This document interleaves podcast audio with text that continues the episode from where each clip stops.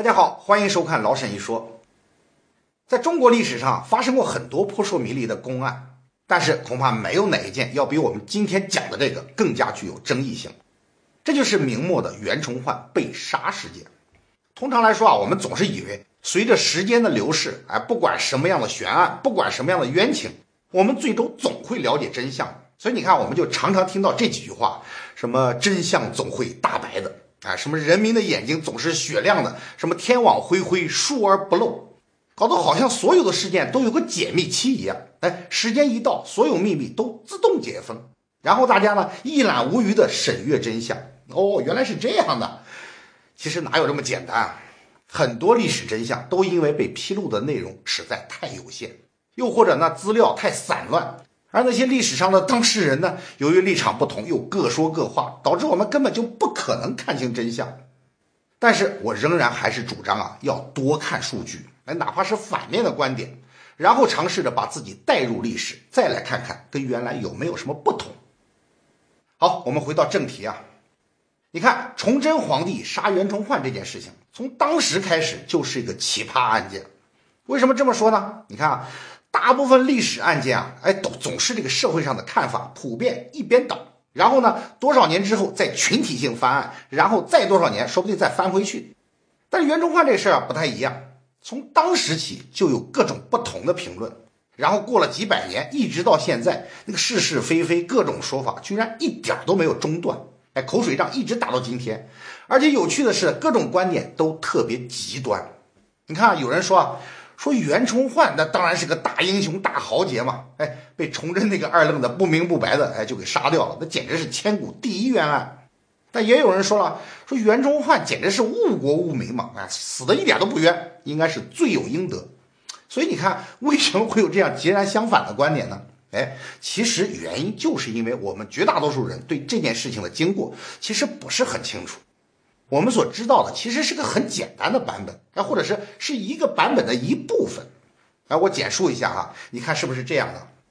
说当年皇太极因为在正面战场上是打不过袁崇焕吗？所以特地绕路蒙古，最后从蓟镇附近的长城杀入内地，直攻北京。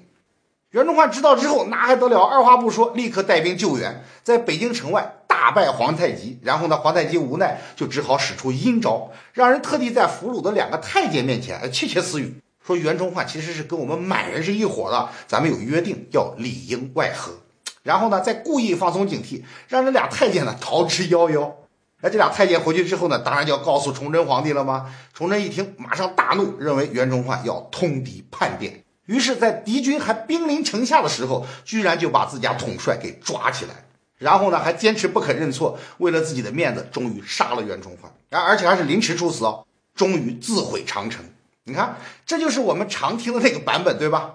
这简直就跟《三国演义》里面那个周瑜坑蒋干那个反间计的来龙去脉一模一样。其实我当年听的也是这个版本，而且是金庸写的那个版本。可当年呢，我就产生很大的一个疑问。你看《三国演义》里面那个曹操中计后啊，确实杀了蔡瑁、张允嘛，但是人家那只是一时糊涂吗？马上就醒悟过来了。可是这个崇祯不一样，那是从头到尾是坚定无比啊！而且不光是崇祯一个人，那个时候从上到下，哎，王公大臣到平民百姓，几乎人人都觉得袁崇焕罪大恶极。甚至行刑的时候，大家都拥上来，每人出钱买一块袁崇焕的肉，咬一口再扔到地上，用脚一踩，你都恨到这种地步。你说这是为什么呢？那照理说，那俩太监在深宫里跟崇祯是怎么汇报的？那谁也不知道嘛。哦，你皇帝无凭无据的就说袁崇焕要叛变，那大家就信了？不可能嘛！而且关键是，如果你再去看当时给袁崇焕定的罪名，那就更奇怪了，因为在正式的罪名里根本就没有提到过通敌叛变。所以，从后金兵马打进长城，一直到袁崇焕被逮捕下狱，这三十四天里，他究竟发生了什么？其实我们很多人，那包括有些学者都没有真正搞明白。所以今天，我们就尽量的用多方面的素材来说一说这场明末历史上最大的悬案。公元一六二九年，也就是大明崇祯二年十月二十七日，蓟镇边关长城烽火台狼烟报警。皇太极亲自率领后金的主力部队打过来了，一夜之间，长城上十几个关口全部沦陷，敌军一路打到了遵化。如果你看看地图，你就明白了，这是一个多恐怖的距离啊！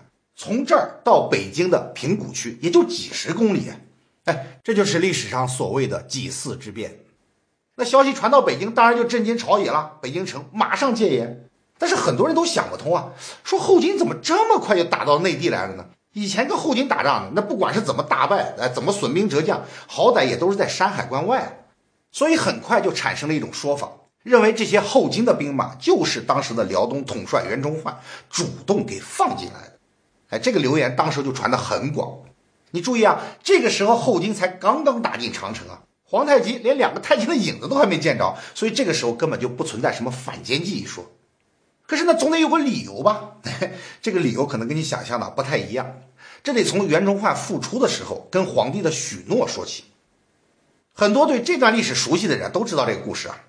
说崇祯上台召回袁崇焕的时候，就在紫禁城接见他啊。当时就问了，说你看我任命你为都师，你有什么计划啊？袁崇焕说了，说我的计划已经写在这个奏章里了。总之呢，只要给我五年的时间，我就能平定辽东，把后金给灭掉。当时就夸下这么大一个海口。崇祯一听，那当然很高兴了。哎呀，说好好好，五年时间你尽管去做，有任何困难我都挺你，只要你能五年之内平辽，那就是最大的功劳。但是后来呢，袁崇焕出来的时候，就有一个官员偷偷问他，说：“只要五年时间就能平定辽东，你有把握吗？”袁崇焕摇摇头说：“我只不过是随口说说而已。我看皇帝很焦虑，这是在安慰他。” 那那个官员一听就傻了，说：“你这不是作死吗？哪有这么玩的？这等于是军令状啊！五年之后你要是没能平辽，到时候皇帝算起账来，那可怎么办？”袁崇焕一听，当时也觉得自己的话说的太大，也有一点后悔。好了，你看上面说的这个整个一段，其实就是明史里边的记记载，历史上很多人都引用过。但是你仔细想想啊，这段话其实有点不太合理。如果袁崇焕是看见皇帝，脑袋一时发热，随口一说要五年平辽，那么第一，他毕竟是官场上做过多年的官，他怎么会是这么幼稚呢？第二，他也说了，我的具体计划已经写在奏章里了吗？哎，你说这个奏章总不能是临时写出来的吧？所以五年这个期限，他到底是一时头脑发热，还是深思熟虑的结果？这个其实仍然值得推敲。但是不管怎么样，无论从当时还是今天来看，平心而论，要想在五年之内灭掉后金，这几乎是一个不可能完成的任务。你要知道，当时双方军队战斗力的差距那实在是太大了。明朝除了守城之外，对后金从来就没有在野外打过一场像样的胜仗。要想在短短五年之内就能平辽，那根本就是天方夜谭啊！哎，所以当时流言的根本逻辑就在这里，说袁崇焕夸下了海口，然后就去上任了。结果没过几个月，他就发现了，哦，五年平辽根本不可能。然后军令状就已经立下了，你要想反悔，那已经来不及了，怎么办呢？哎，他就想了一个办法，说只要让皇帝跟后金和谈，只要达成协议，说我们两家从此和好了，我们再也不打了。那我不就解放了吗？五年平辽的期限不就自动作废了吗？哎，所以袁崇焕一上任就偷偷摸摸跟后金搞和谈，但是你自己去谈又有什么用呢？只要皇帝不同意，那最后不还是白搭吗？所以就必须想法子逼迫崇祯接受和谈。那具体怎么做呢？嗯，想来想去，袁崇焕就想到了一个极端的办法。就是我把敌人引到北京城下，让他们围攻京城，到时候崇祯一着急，说不定就签了一个城下之盟，同意和谈呢。虽然面子上是不太好看，但毕竟我的目的达到了吗？北宋的那个澶渊之盟不就是这样搞出来的吗？哎，你看这整个一套逻辑，就是当时大家对袁崇焕真正的怀疑。你看这个说法其实非常玄乎，但是为什么在当时就有那么多人相信呢？哎，历史的吊诡之处其实就在这儿。因为在后金打进来之后，袁崇焕的一举一动、所作所为，好像确实也都在不断的印证这个理论，不断的印证自己就是个居心叵测的阴谋家。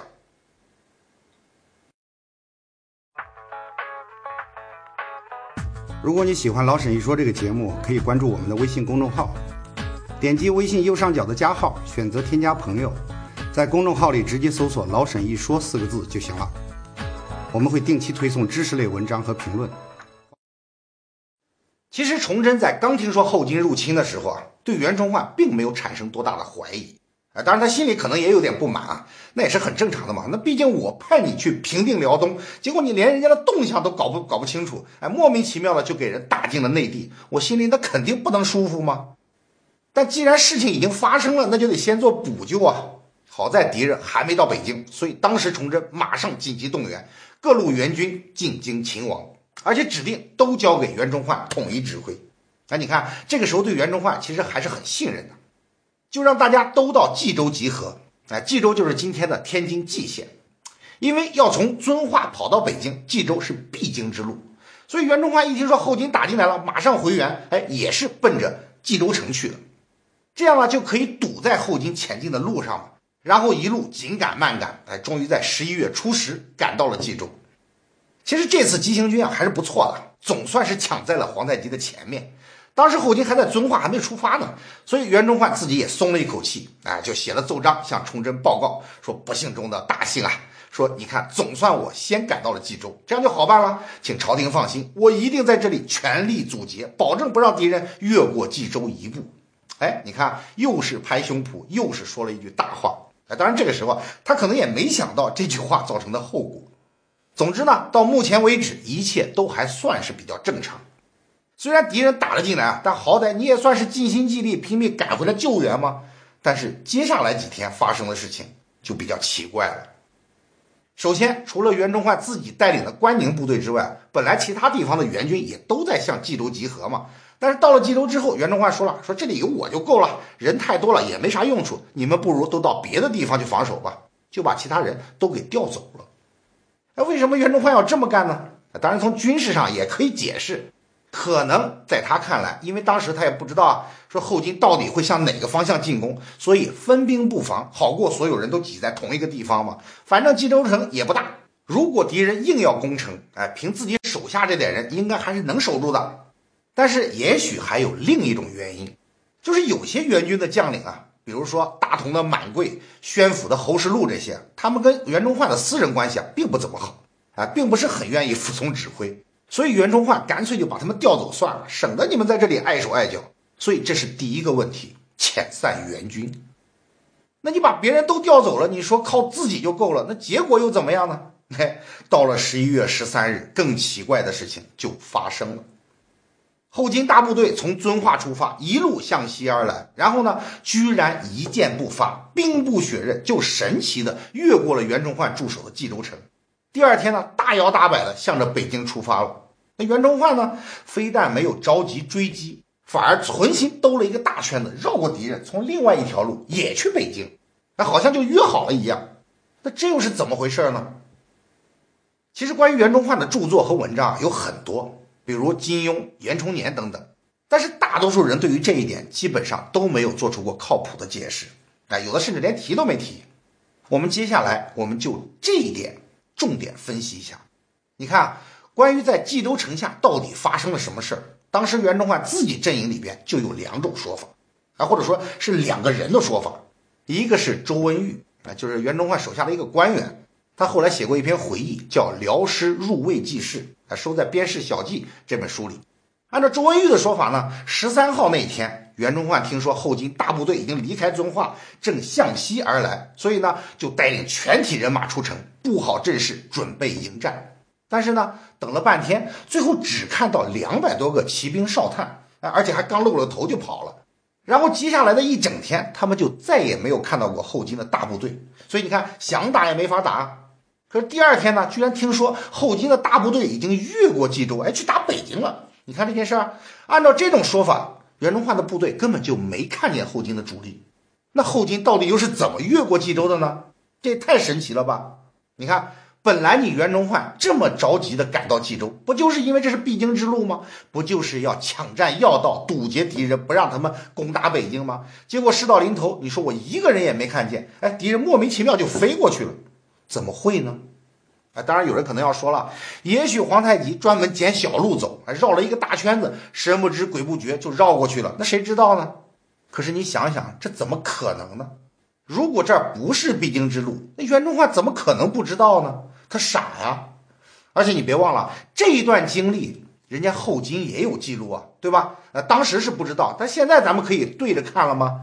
人家的史料满文老档，那记载的很清楚啊，说我们十三号当天晚上就在冀州城外五里的地方扎营。你看，其实才两点五公里，怎么会看不见呢？这显然不合情理嘛。所以周文玉说的内容，哎，是不是说谎？是不是为了开脱？我表示怀疑。好，我们再来看另一个人，这个人也是袁崇焕手下的，叫陈本直。他后来也写过好几篇为袁崇焕喊冤的文章，所以你想嘛，那立场肯定是没问题。可是他又是怎么说的呢？他说啊，十三号白天的时候啊，敌人就在冀州东南方向，隔着山谷，两军对峙了半天，到了晚上，这才消遁而西。啊，就是趁着夜色向西边进军了。所以你看啊，袁崇焕明明对后金大部队的位置是很清楚的，他绝对不是什么一个人也没看见。包括当时还有个朝鲜人叫李毅啊，他正好来明朝出使，结果就赶上了后金入寇了，所以不得不停留在山海关。连他都记载了，说我听回来的探子报告，当天后金的大军到了冀州东门外，但是没有打，跑到西南五里的仙山岭扎营。你看，这就跟后金的记载非常吻合哦。而且有趣的是，这个探子谁派来的？根据李毅的记载，正是周文玉本人。所以，综合各家的说法，其实后金大部队十三号就在冀州，这个基本上是确凿无疑的事情。而且明军非常清楚这一点。那周文玉为什么要一口咬定说我当天就一个人都没看到呢？哎，那肯定是有原因的嘛。因为既然你发现了这个后金大队人马，你都对峙半天了，那后来那怎么就不放一箭，就让他们轻轻松松从你眼皮子底下跑过去了呢？哎，作为袁崇焕的手下，这个事情你怎么辩护啊？其实，如果你把自己带入袁崇焕当时的位置，你就能够理解他的尴尬处境。按照袁崇焕的想法，敌人已经既然打过来了嘛，那肯定要先进攻冀州城嘛，所以我就靠着城墙摆出防守的姿态跟你作战。但是到了晚上呢，他看后金一直也没什么动作，觉得今天不打，那就明天再说吧。那就干脆把部队拉回到城里，因为对于袁崇焕来说啊，他本来就是靠守城起家的嘛。哎，最有信心的就是守城。结果万万没想到，这次皇太极他根本就不跟你纠缠。哎，你不是缩回城里了吗？那好，我也不理你。第二天直接拔营进攻北京。所以陈本之后来千方百计想要为这件事情辩护，还专门引用了《尚书》里边的一个词儿。叫做爱克绝威，就袁崇焕心肠太好了，盖过主将应该有的威严。为了体谅士兵的辛苦，不让他们在野外露营，这才把他们拉回到城里过夜，这才导致了敌人越过冀州。但是事情的真相真是这样的吗？按理说啊，就算你已经把部队拉回城里了，一旦发现敌人有异常举动，哎，想要直接越过冀州，那你就应该果断出城拦截嘛。你别忘了，几天前就是你袁崇焕自己亲口保证的，你说绝对不会让敌人越过冀州一步的吗？所以关键并不在于出城还是入城，关键在于袁崇焕自己很清楚，凭实力明军根本就打不过后金，所以他根本就不敢主动进攻，也不敢随便在野外跟后金直接开战。这样呢，就导致了一种很矛盾的心态，因为袁崇焕最大的本事就是防守嘛，所以他也就是一厢情愿，啊，希望最好是你主动来打我，我摆出个防守的姿势迎他迎战，啊，这样我还有一点点信心。当然了，如果我是躲在城墙里边，你来攻城，那就最好了。但是呢，现在对方根本不理你，哎，直接越过你向内地进发，那就傻眼了，出城拦截也不敢，哎，跟随追击也不敢。所以就只好眼睁睁看着后金大摇大摆，直接从冀州城下越过。但越过之后呢，怎么办呢？你总得有个对策吧。所以当时就马上召集将领开会。有人就说了，说趁着现在后金还没到北京，还在通州，我们干脆追到通州，追着他们屁股后边，防止把战火烧到京城，这样也算是将功补过了。但袁崇焕想来想去，觉得还不行。反正除了防守之外，任何主动进攻的行为他都不干。那最后怎么办呢？哎，他觉得反正对方的目标他肯定是北京嘛，那我不如干脆绕个大圈子抢在你前面，我先到北京，然后呢又可以摆出擅长的防守姿态了，等着你来进攻嘛。他觉得这样最保险。哎，这就好像两个人打架了，其中一个人觉得对方是身高体壮，放开了打，那我肯定打不过嘛。我怎么办呢？我就干脆拿个大盾牌，我躲在盾牌后边，这样你来打我，我也不怕了嘛。但是如果对方不理你，从你身边走过去，你怎么办呢？没法子，你也不敢爬起来阻拦对方嘛，也不敢跟在后面骚扰，那最后就只好绕圈子抄小路。哎，只要我比你跑得快，抢先一步绕到你前面，然后往地上一蹲，拿个盾牌一挡，哎，你来打我。其实当时袁崇焕就是这么个心态，所以就发生了那个非常戏剧性的一幕：后金的大部队一路向西，直奔北京而去。袁崇焕呢，带着他的骑兵，不是在后边追，而是向南绕了一个大圈子。两支部队一仗也没打，反而跟赛跑一样，比着看谁先到北京。然后莫名其妙的战火就烧到了核心地带北京城下，袁崇焕的命运也就从此注定了。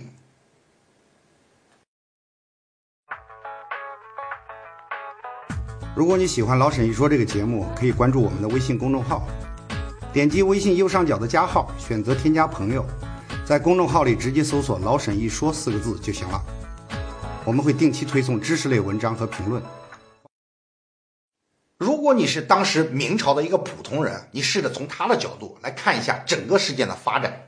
哎，一开始有人说后金打进内地就是袁崇焕干的好事儿，不然为什么之前后金从来就没能打进来呢？哦，偏偏这次就神不知鬼不觉就出现了，就是因为袁崇焕想要逼着朝廷议和，所以才主动招揽敌人。所以你看着吧，他迟早要把敌军放到北京城下。哎，起初啊，你可能还不太相信，虽然你也知道袁崇焕确实在跟后金搞议和，但总觉得不至于有绑架北京的计划吧。然后过了不久，你听说袁崇焕把朝廷派去的援军都遣散了，哎，说我一个人就能阻截后金，还拍胸脯保证说，我绝对不让对方越过冀州一步。结果没过几天，消息又来了，后金莫名其妙兵不血刃的就开到了北京城下。那袁崇焕呢？哎，他不是尾随追击过来，而是比后金跑得还快，从南边抢先一步绕到了北京。所以看上去确实像是袁崇焕主动让路，把敌军引到了北京城下。所以突然之间，你看啊，原来的流言居然都神奇的应验了。这个时候恐怕你就不得不怀疑了吧？哎，你要不怀疑那才不正常嘛！而且这种事情在明朝也不是没有先例的。嘉靖年间的庚戌之变，哎，就是当年那个大同总兵叫裘鸾，用重金贿赂蒙古人，说你要打的话，你别来打我啊，你不如去打北京好了。哎，虽然动机上不太一样，但证明历史上早就有带路党嘛。那你袁崇焕为啥就不可能是第二个呢？所以当时的崇祯皇帝他的心态其实也是差不多的。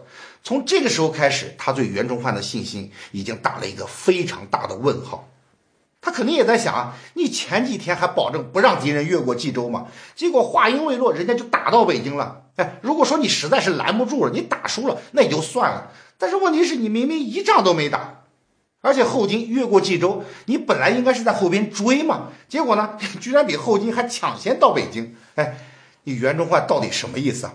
是不是真想把后金引到京师，逼着我签一个城下之盟，然后你就不用五年平辽了？所以自从袁崇焕一到北京，他就一直在催，说你既然来了，那就赶紧打吧。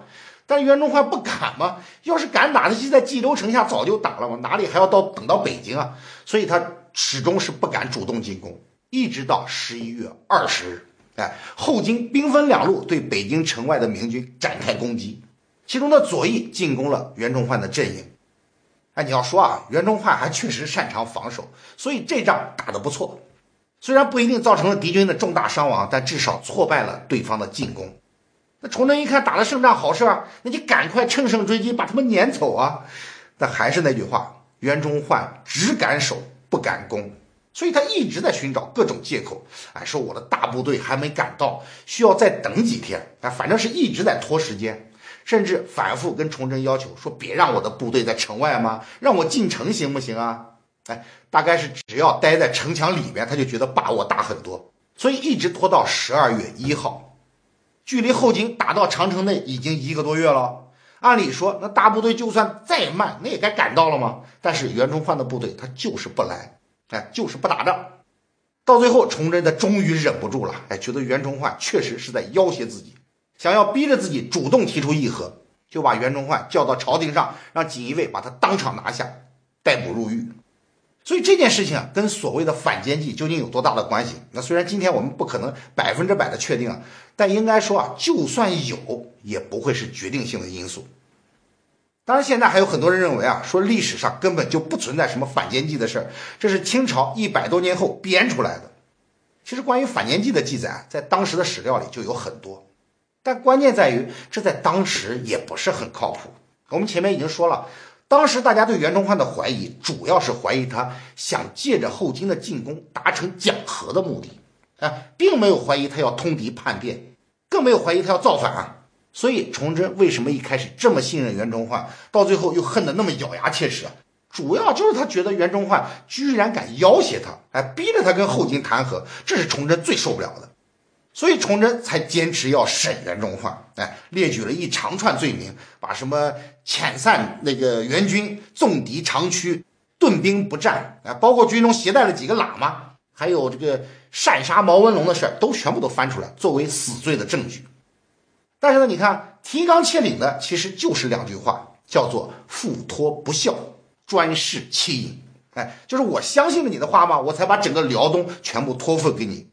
结果没想到你是个骗子，什么五年平辽都是谎话，你根本就没打算要去平辽，而是想通过要挟我、逼我议和来完成你的任务。